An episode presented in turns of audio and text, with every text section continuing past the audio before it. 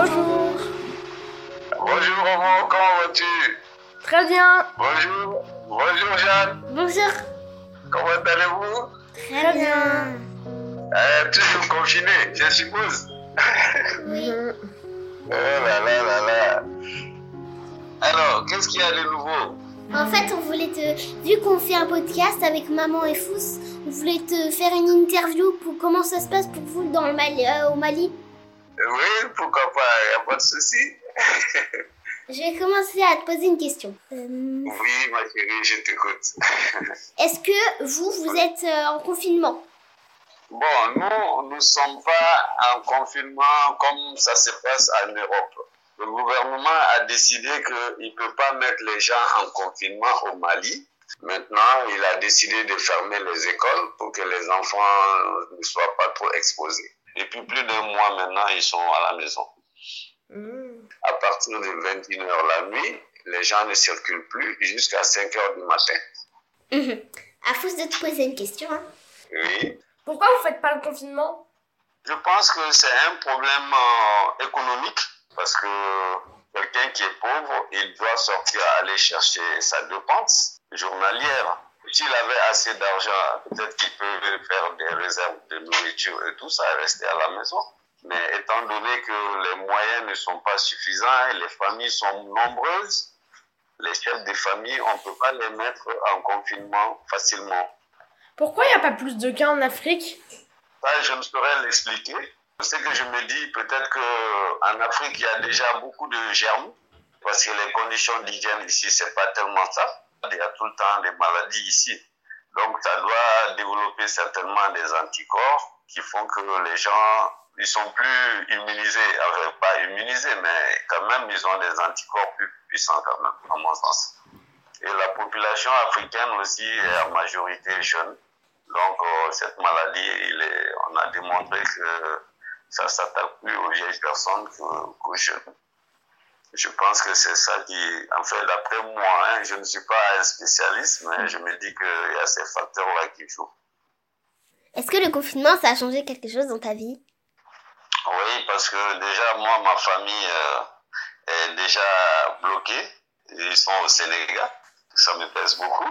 Parce que je suis coupé d'eux, je suis inquiet aussi. Et en plus de cela, au niveau professionnel, l'activité est ralentie, quoi. L'économie aussi est ralentie. Et on s'est dit aussi, est-ce que vraiment, dans l'avenir, est-ce que les sociétés ne vont pas fermer et tout ça? Et si ça se ferme, est-ce qu'on va payer les gens? Ou est-ce qu'on va les mettre en chômage technique et tout ça? Il y a beaucoup de choses, des questions qu'on se pose. On ne maîtrise pas encore les choses. Une autre question? Euh, non, plus trop. Mais si, moi j'en ai plein des questions. Bah, pose-la tes questions, toi. Mais allez-y, allez-y, Estelle. Ouais, mais en fait, c'est bien si c'est les enfants qui posent les questions, mais comme eux, ils connaissent pas trop le Mali aussi, ils voient pas forcément euh, les difficultés que ça peut poser chez vous, quoi. Moi, je, je me demandais, euh, les gens qui vivent en grande famille, comment ils font pour respecter la distanciation sociale? J'avoue que actuellement, ce n'est pas du tout respecté par les gens. hein, parce que ici, les grandes familles, euh, souvent, ils mangent en groupe. Mais toujours, c'est la même chose. Il y a les savons qu'ils utilisent, euh, voilà quoi. Mais pour les mesures de proximité, euh, tout ça, ça n'est pas respecté, malheureusement. On, souhaite que vraiment que le nombre de cas ne s'aggrave pas, quoi. Parce que l'État n'a pas assez les moyens pour même faire des tests ou bien pour distribuer les masques aux gens. Euh, le président est sorti à la télé, il a dit qu'il a, il va amener un million de masques pour 20 millions de personnes, vous imaginez. Même pour juste faire le test, on te demande de payer 50 000 francs CFA. Ça représente à peu près 100 euros peut-être, hein, un peu moins de 100 euros. Ça veut dire que l'État ne vient pas à ton secours. Voilà, c'est un peu la difficulté. D'ailleurs aussi, il y a une autre difficulté qui est là, c'est celle des, fake news.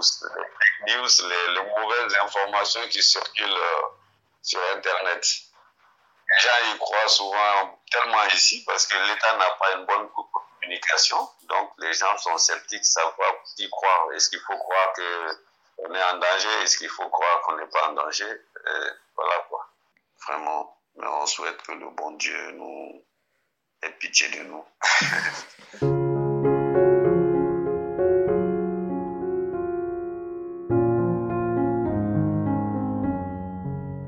En tout cas, ça me fait plaisir de parler avec vous et ça me réchauffe le cœur.